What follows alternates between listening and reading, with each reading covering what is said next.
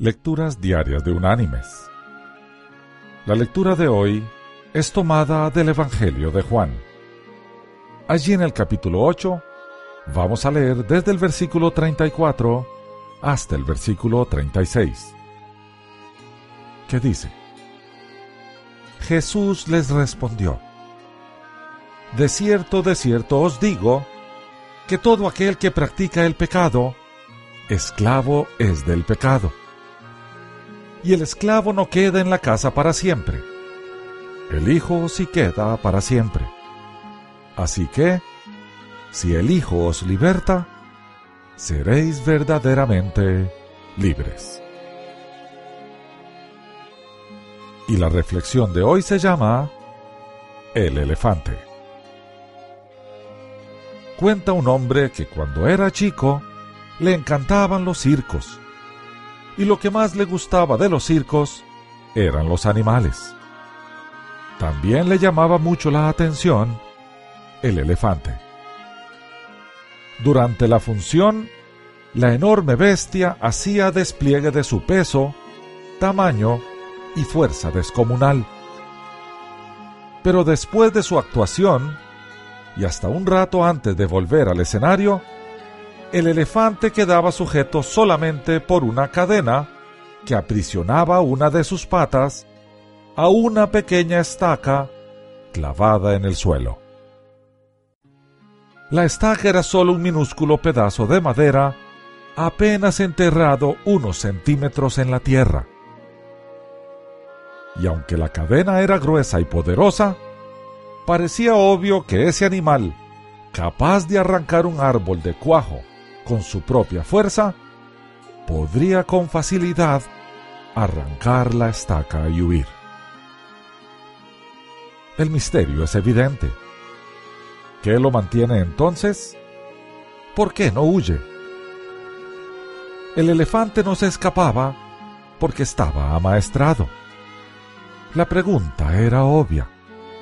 Si está amaestrado, ¿por qué lo encadenan? El elefante del circo no escapa porque ha estado atado a una estaca parecida desde que era muy pequeño. Cuenta el hombre que en ese momento cerró los ojos y se imaginó al recién nacido sujeto a la estaca. Seguramente en aquel momento el elefantito empujó, tiró y sudó tratando de soltarse, y a pesar de todo su esfuerzo, no lo logró. La estaca era ciertamente muy fuerte para él. Probablemente se durmió agotado y al día siguiente volvió a probar, y también al otro y al que seguía.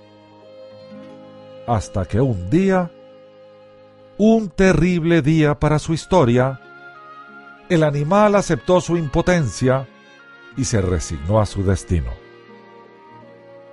Este elefante enorme y poderoso no escapa porque cree que no puede escapar.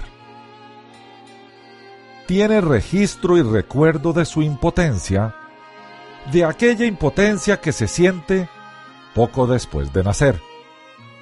Y lo peor es que jamás se volvió a cuestionar seriamente ese registro. Jamás.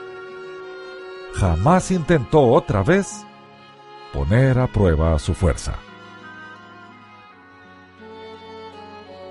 Mis queridos hermanos y amigos, ¿cuántas estacas tendremos en nuestra vida? Nuestras prácticas antiguas de desobediencia son estacas que no nos permiten ser libres. El Señor nos ha llamado a buscarle porque Él en verdad remueve estacas. Él vino al mundo a hacernos libres, libres para vivir con Él, libres para vivir en Él, porque así lo dijo y así está escrito. Si el Hijo os liberta, seréis verdaderamente libres. Que Dios te bendiga.